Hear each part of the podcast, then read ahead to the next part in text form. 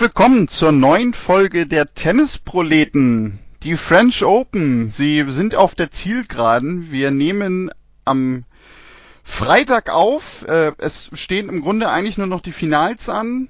Das Finalwochenende des letzten Grand Slams im Jahr 2020.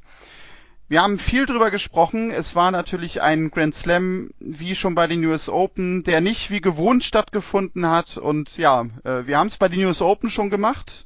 Wir werden es auch heute machen. Wir haben uns gedacht, ja, das Turnier ist noch nicht zu Ende, aber wir können ja schon darüber sprechen, wie es gewesen ist. Das mache ich natürlich wieder heute mit Tobi. Hallo Tobi. Hallo Daniel. Ja, Tobi, ähm, wir hatten einen großen Unterschied bei diesem Turnier, nämlich, dass Zuschauerinnen und Zuschauer zugelassen waren. Wir haben das ja so ein bisschen vorher mitbekommen. Es wurde immer weiter runtergegangen mit der Zuschauerzahl. Ursprünglich sollten es mal knapp 20.000 Menschen pro Tag sein. Jetzt waren es am Ende 1000 hat das für dich jetzt gerade in den letzten Tagen, wo ja eigentlich mehr oder weniger auch nur noch auf dem Center Court gespielt wurde, dann doch irgendwie nochmal was äh, ja positiv herausgehoben im Gegensatz zu den US Open? Also fandest du schon, äh, dass ein bisschen mehr Leben in dem Turnier gewesen ist? Ja, ja, definitiv. Also ich glaube, dass durch die äh, durch das Dach, auch wenn es ja nicht immer zu war, aber dadurch natürlich verbunden die Akustik auf dem Philipp Chartré und diese tausend Zuschauer, wobei es ja durchaus mit dem einen oder anderen, keine Ahnung, Balljungen, der sich da noch zusätzlich verirrt hat, auch ein bisschen mehr waren als tausend, äh, kam schon so etwas wie Stimmung auf. Doch, das kann man schon sagen. Es kam ein bisschen etwas von Stadionatmosphäre auf. Ähm, und hat damit natürlich nochmal unterstrichen, was ja offensichtlich ist seit äh, Ausbruch der Corona-Krise und seit der Wiederaufnahme jetzt der Turniere, dass Tennis halt davon auch lebt, dass da Zuschauer drumherum sind und dann eben so Matches, wie wir sie diese Woche mitunter erlebt haben, eben auch entsprechend stimmungsvoll begleiten. Das war auf der einen Seite war das, war das schön zu sehen, wie die Zukunft vielleicht dann irgendwann auch wieder besser aussehen kann. Gleichzeitig ließ es einen natürlich trotzdem irgendwie ein bisschen mit Fragezeichen zurück, weil ich das Zuschauerkonzept insgesamt äh, sowie auch einige andere organisatorische äh, Maßnahmen und Entscheidungen der französischen Tennisföderation und des Veranstalters dort nicht ganz verstanden habe. Ich weiß nicht, wie dir es da ging, aber diese Woche fand ich dann doch schon recht, äh, also gerade die zweite Woche recht skurril. Ja, das ist richtig. Wobei, also ich fand es in der ersten Woche auch schon ein bisschen seltsam, weil man da denn ja plötzlich auch auf den Außenplätzen teilweise äh, Zuschauende gesehen hat, äh, was ja vorher laut Kommunikation eigentlich gar nicht möglich gewesen sein soll, da das sich ja alles nur äh, für Gäste auf dem Center Court hätte abspielen sollen. Also ja, so ganz äh, so, ja, so ganz durchgestiegen bin ich da irgendwie auch nicht, wie das Konzept letztendlich lief man hört ja aber zumindest nichts Negatives dahingehend, äh, dass da jetzt irgendwie zusätzlich noch Infektionen stattgefunden haben oder sowas. Von daher kann ich jetzt auch verstehen und bin eher so auf der Seite, dass ich sagen würde, also man muss das jetzt auch deswegen nicht irgendwie noch groß ja diskutieren. Also es scheint Nein, gut gegangen zu sein, es scheint aufgegangen zu sein. Das sollte man dann auch finde ich positiv so bewerten. Da hast du recht. Jetzt habe ich gerade eben dieses typisch äh, Boris Beckersche Nein verwendet, was der auch immer macht, um dann dem anderen Recht zu geben. Äh, nein, da hast du recht. Äh, also ja, da hast du recht. Ähm, Wobei, ganz ehrlich, äh, ich weiß nicht, ob sich jemand da angesteckt hat oder nicht. Ich glaube, dass da die äh, Verfolgung der Infektionsketten und gegebenenfalls dann Kommunikation im Zuschauerbereich, also Kommunikation von potenziellen Ansteckungen im Zuschauerbereich nach draußen entweder nicht stattfindet oder geflissentlich übergangen wird, keine Ahnung. Äh, Im eigentlich engeren Zirkel, sprich äh, Betreuer, Spieler, Veranstalter, hat man ja diese Woche mit dem Nachklang zum Zwerfmatch auch auch gesehen, dass da ähm, durchaus abenteuerlich entweder kommuniziert oder eben nicht kommuniziert wird. Aber alles in allem, um die Zuschauersache abzurunden, ähm, es hat deutlich gezeigt, Zuschauer ähm, bringen dem Ganzen ein bisschen mehr Farbtupfer rein als nur essende Spieler und Spielerinnen in, in Stadion-Lounges, so wie wir es bei den US Open gesehen haben.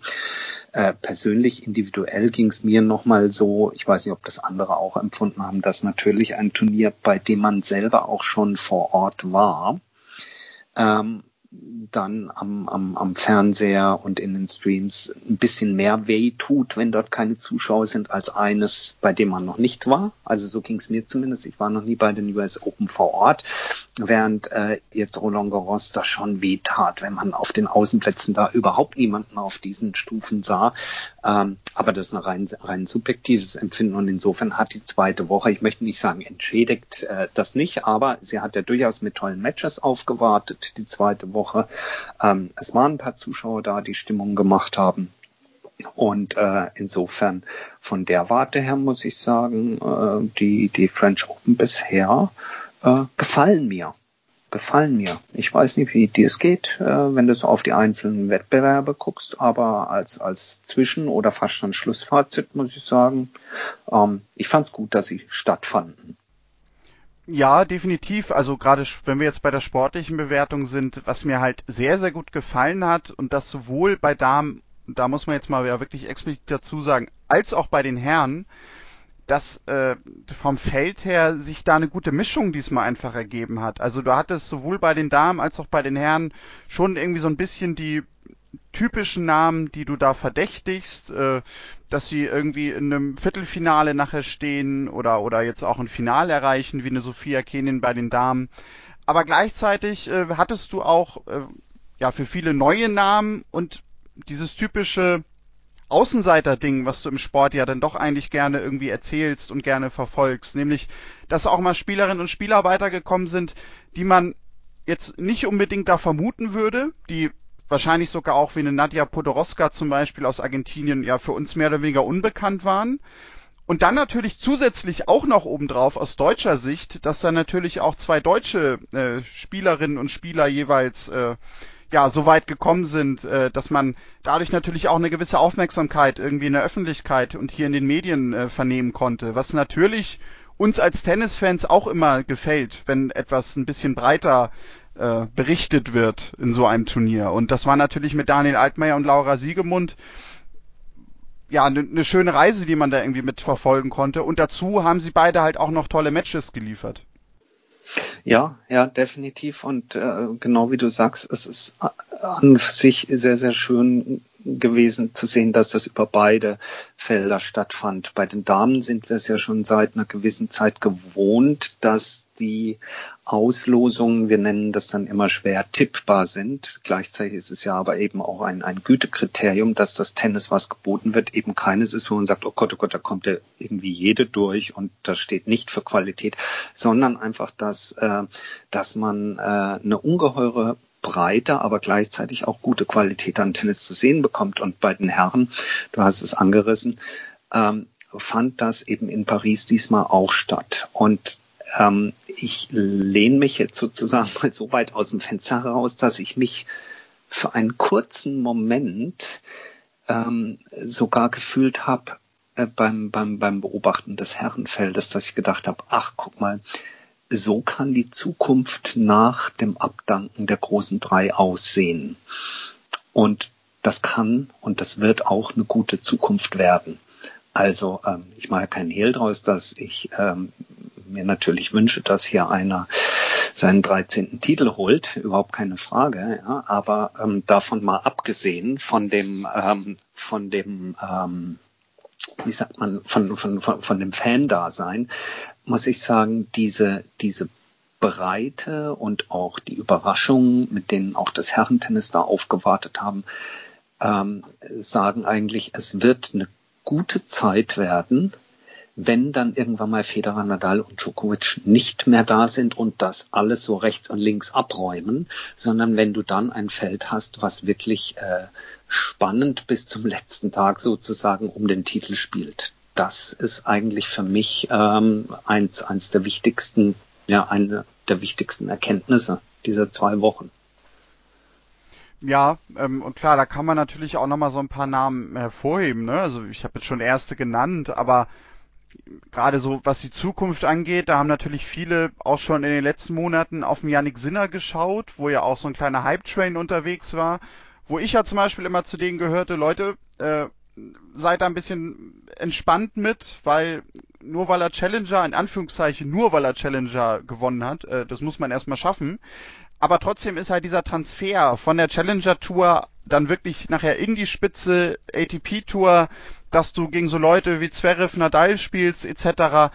noch ein riesen, riesen Schritt. Aber er zum Beispiel hat eigentlich jetzt gerade bei diesem Turnier ja wirklich dann gezeigt, also dieser Transfer, der fällt ihm nicht schwer und der ist in jungen Jahren schon dabei, dass er auf der ATP Tour Turniere gewinnen kann. Ob es jetzt vielleicht auch schon gleich Grand Slams sind, müssen wir vielleicht nochmal abwarten. Aber deswegen, also hier offiziell verkünde ich es. Ich steige mit auf auf den Yannick Sinner Hype Train. Ja, das ist natürlich herrlich, Daniel. Äh, ich meine, es hat lang gedauert, dich zu bekehren. Ähm, insofern herzlich willkommen auf dem Hype Train. Wobei, ähm, ich weiß gar nicht, ob es ein Hype ist. Ähm, vielleicht letztes Jahr, da gebe ich dir recht übrigens. wir hatten ja nochmal drüber gesprochen. Letztes Jahr war das so ein bisschen so ein Hype. Jeder hat über Sinner gesprochen. Dabei hatte er sagen das jetzt mal so ein bisschen großkotzig, dabei hat er noch gar nichts groß gerissen. Und ähm, natürlich hat man schon den einen oder anderen Spieler äh, irgendwann mal kommen sehen und dann auch relativ wieder schnell gehen sehen. Und deswegen fand ich im letzten Jahr deine sozusagen Kritik oder dein, dein vorsichtiges Rantasten an Sinner gar nicht so falsch. Ähm, aber jetzt kann man, kann man schon mit Fug und Recht behaupten, was man da von ihm gesehen hat, dass ähm, das ist super, das ist äh, nicht nur super solide, sondern ich fand es eben auch im Vergleich zu anderen 19-Jährigen, die wir schon haben spielen sehen, äh, ungeheuer reif, kann man glaube ich sagen, von der Leistung. Und ähm, insofern, glaube ich, können wir uns da wirklich auf, auf jemanden freuen, der in der Zukunft auch bei Grand Slams für Furore sorgen kann. Äh, ich meine, der erste Satz, äh, wenn das blöd läuft für Nadal, dann äh, geht er in die Hose aus Nadals Sicht. Und dann mit den dortigen Umständen diesmal ähm, wird es interessant, das Match. Natürlich, es ist nach wie vor, es ist Grand Slam, es ist Best of Five und ähm, die, äh, die ähm, Statistik mit 98,2 spricht alles dafür. Aber ich denke, Jan Sinner hat allen gezeigt, dass mit ihm da zukünftig zu rechnen ist. Und was mir persönlich total klasse gefallen hat, ist einfach dieses, dieses äh, sehr, sehr dominante, schnelle Spiel von der Grundlinie weg. Also nicht irgendwie hinten dran, drei, vier Meter hinten dran die Bälle ausgraben, sondern immer, sobald auch noch einen halben Schritt zurückgedrängt wurde, gleich wieder die Grundlinie besetzen. Ähm, das, das fand ich, äh, das hat mir sehr, sehr, sehr, sehr gut, gut gefallen.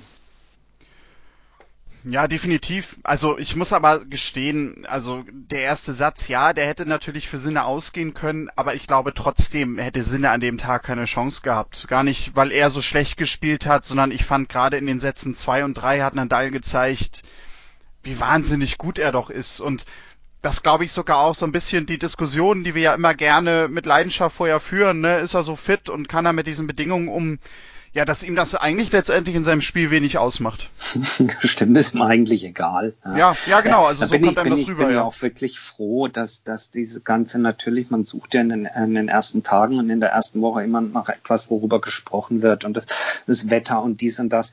Er er hat das ja auch kritisiert, aber da muss man auch vorsichtig sein, Nadal, äh, zumindest so wie ich das gelesen habe in der Pressekonferenz danach, er hat nicht per se kritisiert, äh, dass es jetzt da kalt ist und furchtbar, sondern die spezifische Situation am, was war es, ich glaube am Dienstagabend als solche, dass sie als fünftes Match um 22 so und so viel auf den Chartrier dann bei 6 Grad noch drauf mussten. Das hat er kritisiert, also äh, und damit einhergehend dann eben, dass es kalt ist. ja, aber nicht per se, dass unter diesen Corona-Bedingungen äh, äh die French Open über, soll der Roland Garros sagen, äh, dass die French Open da stattfinden äh, und dass es jetzt halt kalt ist.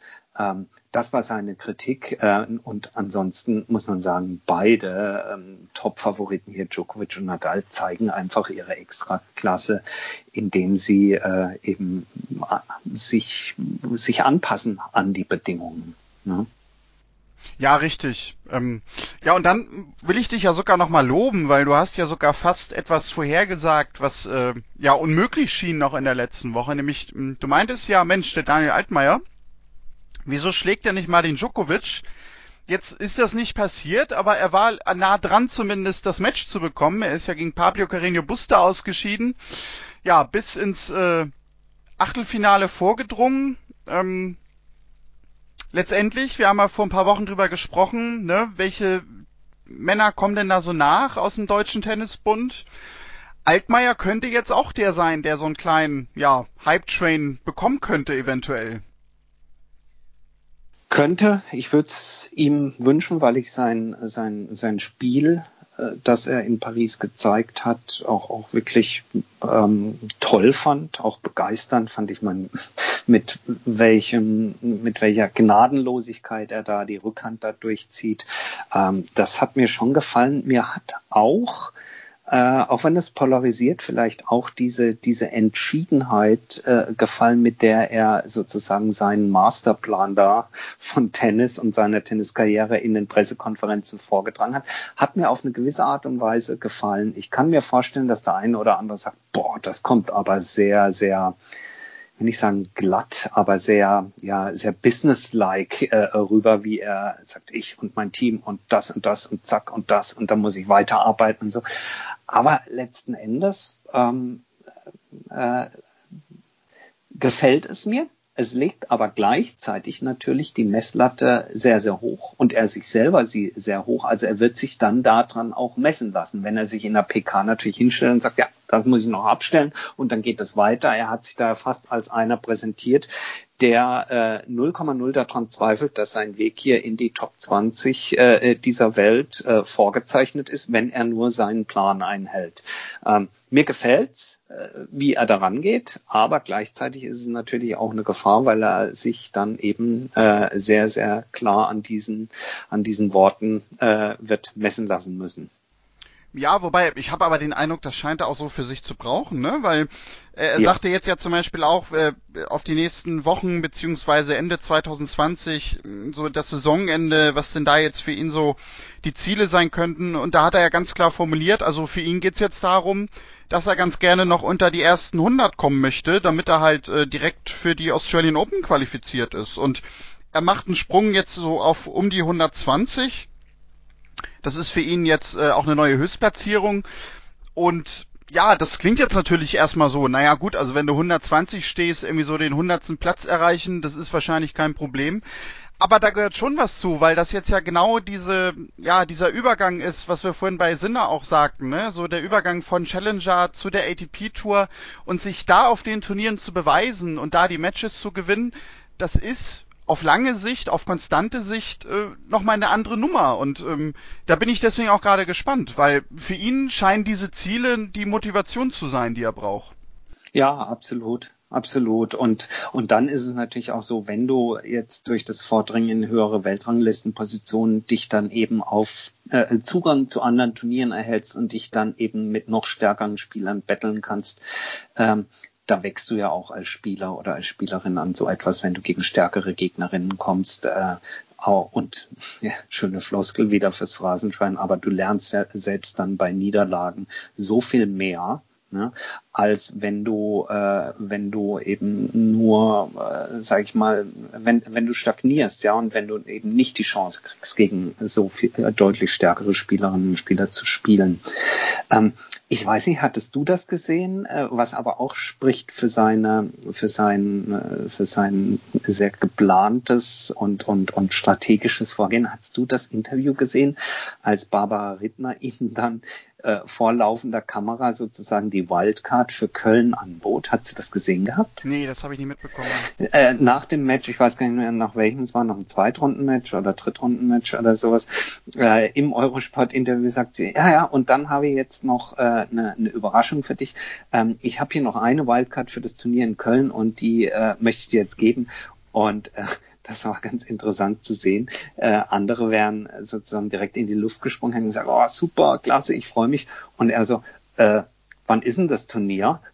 und dann sagte sie, naja, wenn du das Finale hier erreichen solltest, dann beginnt es gleich am nächsten Tag und meinte das augenzwinkernd, aber sagt ihm eben damit die, die Woche direkt nach, äh, nach Roland Garros. Und äh, ich, äh, das ist meine Interpretation, aber da war jetzt kein Überschwang, sondern so, im Sinne von, oh, äh, oh ja, das ist ja ähm, also ein schönes Programm, weil ich bin ja hier schon Tag 14 auf der Anlage und sowas. Also ähm, da, da siehst du, der hat genau im Plan, wann er was wie machen wollte und, und machen wird. Und er sprang da jetzt nicht durch, durch die Übertragungsleitung und umarmte sie sozusagen, sondern es war eher, also zumindest so habe ich empfunden, einem sicherlich eine Freude, aber eine sehr verhaltene Freude, die, die ihm da so in seine Planung rein, reinrauschte. Das fand ich ganz bemerkenswert. Es wurde aber nirgendwo danach nochmal thematisiert. Insofern vielleicht ist auch nur meine Einzelmeinung. Ja, aber ich kann nachvollziehen, was du meinst. Also, mein, wissen wir ja, wenn man uns eine Wildcard angeboten hätte, ne? Also wir wären durch die ja, Leitung gekommen ja und ja. eben natürlich. Also, aber nee, also das kann man natürlich echt schon so sehen, dass das nochmal das äh, Bodenständige und vor allem das gut organisierte unterstreicht. Also, dass er halt wirklich auch alles dann mit Köpfchen irgendwie macht und drüber nachdenkt, bevor er irgendwelche Wildcards annimmt, jetzt in dem Fall, äh, oder auch äh, bei irgendwelchen Turnieren sonst meldet im normalen Touralltag. Er, er, er wird die natürlich mit Kusshand jetzt annehmen, weil das ist ja ein Top-Feld in Köln da. Überhaupt keine Frage. Nur ich fand das so bezeichnend. Genauso wie dann äh, nach seinem Ausscheiden gegen Carino Buster äh, im, im Interview danach, wie ähm, naja, doch wie hart, aber hart im Sinne von sehr, sehr faktenbezogen er mit sich ins Gericht ging. Er sagte, er ist wie, wie, so ein, wie so ein CEO von einem Unternehmen, sagte er, das und das und das war gut, aber da bin ich vom Matchplan abgewichen in dem zweiten Satz. Und ich hätte den gewonnen, aber das war so naiv von mir. Und die Top 3 und die großen drei, die stehen eben da, weil da gibt's keine Mätzchen, die halten sich an das und ich habe das nicht getan. Und das war schlecht und das muss ich ändern ab morgen. Und jetzt wird mit dem Team dran gearbeitet. Und so, wo du dachtest so, oh mein lieber Scholli, hä? also ähm, ich fand das beeindruckend äh, und, und, und, und gleichzeitig aber eben auch boah, ganz schön tough. Aber ich glaube, es kann von Erfolg gekrönt sein. Wir werden es sehen in der nahen Zukunft. Definitiv ein Spieler, über den wir häufiger sprechen, eine oder häufiger sprechen werden, denke ich mal. Eine Spielerin, über die wir, glaube ich, bisher äh, sehr wenig gesprochen haben, was hier sogar fast auch nicht so ganz gerecht wird, ist natürlich Laura Siegemund. Ähm, denn sie ist eine Spielerin, die nicht nur mit gutem, unterhaltsamem Tennis aufwarten kann, sondern ja auch äh, ja außerhalb des Platzes als äh, sehr, sehr gebildet und äh, geerdet auch gilt. Ähm, ja, Laura Siegemund hat es auch hier jetzt diesmal endlich und zum Glück mal wieder weit geschafft. Ähm, hat im Viertelfinale gestanden, da ging Petra Kvitova dann verloren. Ähm, ja, sie macht damit auch wieder einen Sprung in der Weltrangliste. Ähm, steht jetzt äh, in der nächsten Woche, ich glaube, auf Platz 50 sogar ganz genau. Ähm, ihr Career High war ja vor drei, vier Jahren mal die Nummer 27. Ähm, das war deswegen auch eine Leistung, die, muss ich gestehen, mich jetzt nicht komplett überrascht hat, aber wo ich mich halt wirklich mal gefreut habe, dass sie mal so einen Lauf hat und dass sie es halt endlich mal auch im Einzel weit, weit schafft bei einem Grand Slam Turnier, weil das natürlich jetzt auch nochmal was sein kann, was sie ja so ein bisschen beflügelt, um eventuell auch nochmal so ein neues Career High zu erreichen, weil da haben ja schon so ein bisschen auch einige dran gezweifelt, äh, dass sie das nochmal unter die ersten 30 schaffen könnte. Ja, und das war ja jetzt auch nicht unmittelbar davon auszugehen, dass das nochmal so weit trägt. Ähm, natürlich gab es den, den außerordentlich ähm, ja, Riesenerfolg bei den US Open im Doppel. Aber wir wissen auch alle, dass Doppel nicht das gleiche ist wie Einzel und dass sie im Einzel jetzt auch nochmal so einen Lauf hinlegt und sie damit eben nochmal in Regionen vorstößt in der Weltrangliste, die vielleicht der eine oder andere auch schon abgehakt hatte für sie. Das ist dann schon eine, eine, Bombenleistung. Und für sie, muss man sagen, hat sich vielleicht diese Mischung aus äh, Corona-Pause, ähm, Zwangspause, äh, dann eben aber einem vielleicht auch sehr fokussierten Training ähm, und dann eben der, der, der Wiedereinstieg jetzt ähm, als, als wirklich ja, ähm, erfolgs- und glücksbringend äh, erwiesen und ähm, war natürlich jetzt ein Riesenlauf bis ins Viertelfinale, überhaupt keine Frage. Und ähm, kann man nur sagen, Chapeau. Ähm, sie ist sicherlich nicht Everybody's Darling, ähm, weil sie natürlich auch, auch polarisiert mit dem Spiel, ähm, so wie sie das, ähm, wie sie das aufzieht, ja. Aber ähm, alles in allem finde ich, ähm, war das war das natürlich ihr Herbst, ihr Spätsommer, ihr Herbst. Ja, das kann man, glaube ich, definitiv so äh, einen Haken hintermachen, dass äh, das ihr Herbst war, gerade aus äh, deutscher Sicht im Damentennis. Da hat sie ja schon sehr, sehr im Fokus gestanden. Ähm, ja, wir besprechen ja so ein bisschen hier unser Fazit des Turniers. Und wenn wir über die Damen sprechen, dann möchte ich sagen, was dieses Damenfeld und dieses Turnier und dieser Wettbewerb bei den Damen gezeigt hat, Damentennis lebt und Damentennis ist verdammt interessant. Das würde ich festmachen an dem Match, was wir im Halbfinale hatten, Iga Swiatek gegen Nadia Podoroska. Gar nicht jetzt mal das Match an sich, das war denn ja äh, am Ende doch relativ deutlich, aber dass die Nummer 54 der Welt gegen die Nummer 131 der Welt in einem Grand Slam Halbfinale spielt, gegeneinander auch noch, äh, das zeigt, glaube ich, und unterstreicht nochmal, dass äh, Darmtennis nicht nur unberechenbar ist, sondern dass halt in der Breite auch einfach eine verdammt gute Qualität da ist. Ja, gibt äh, gibt äh, fast nichts hinzuzufügen. Ähm, äh, drei Ausrufezeichen hinten dran. Und ähm, ich muss sagen, die, die, die gesamten zwei Wochen haben irre Freude bereitet, beim Damentennis zuzugucken. Es gab wirklich von der ersten Runde an bis jetzt ganz zum Schluss tolle Matches und äh, gerade beim Damentennis finde ich gab es eine Menge Matches, wo man im Gegensatz zum Herrentennis ähm, gar nicht großartig selektiv rangehen musste, zu sagen, ähm, oh ja, da spielt die an drei Gesetzte oder dort spielt die an 14 Gesetzte und das muss ich unbedingt sehen. Man konnte fast jedes Match sich anschauen und, und äh, danach vom Platz sozusagen gehen und sagen, Mensch, super klasse Tennis, was dort geboten wird.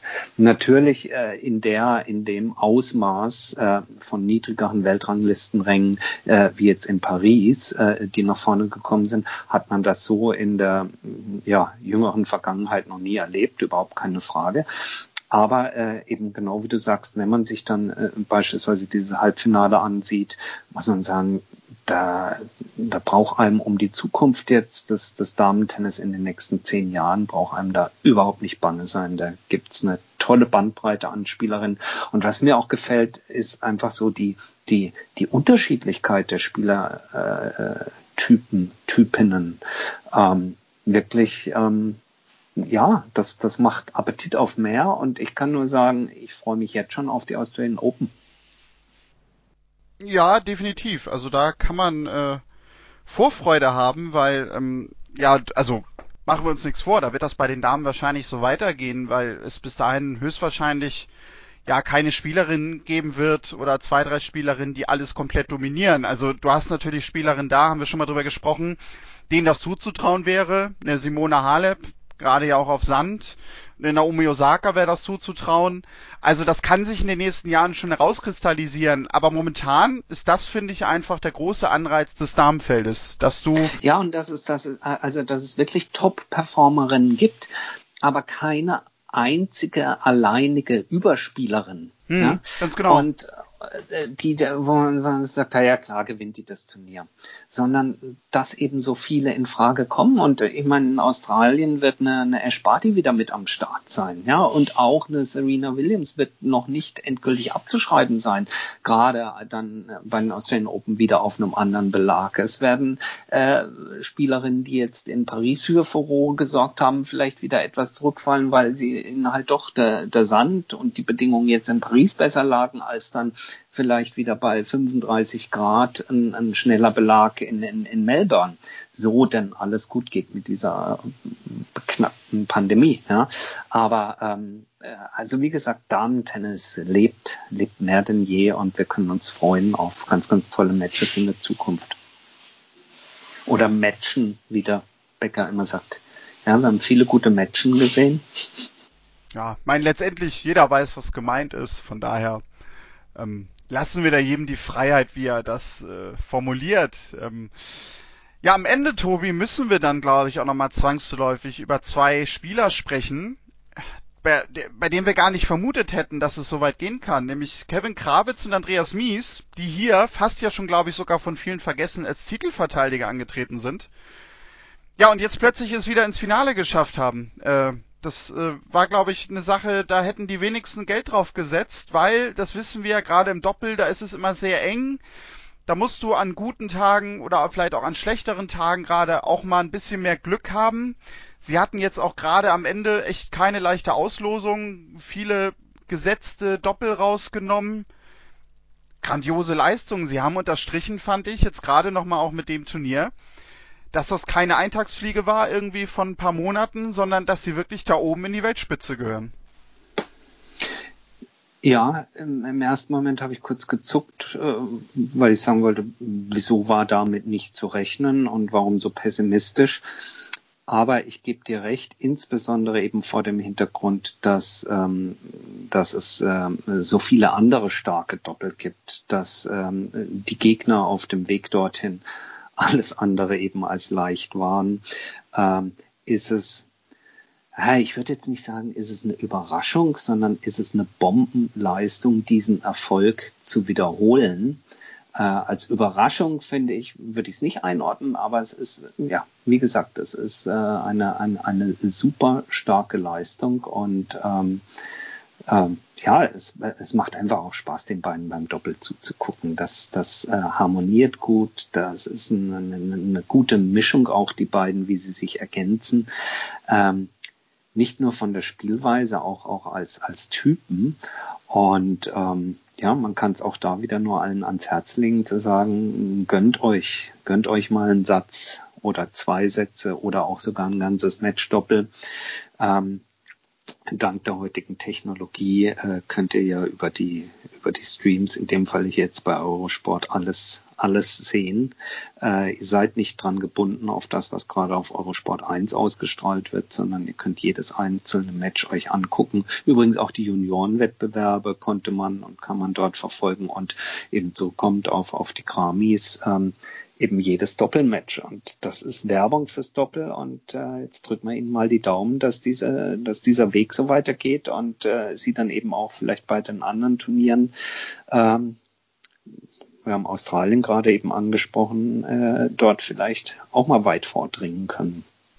Ja, wobei, das ist ja wahrscheinlich sogar eine logische Konsequenz, die definitiv passieren wird. Letztes Jahr haben sie uns bei den US Open ja auch bis ins Halbfinale geschafft. Also ich glaube, da müssen wir uns echt keine Sorgen mehr drum machen, dass die beiden da nicht das oben halten werden.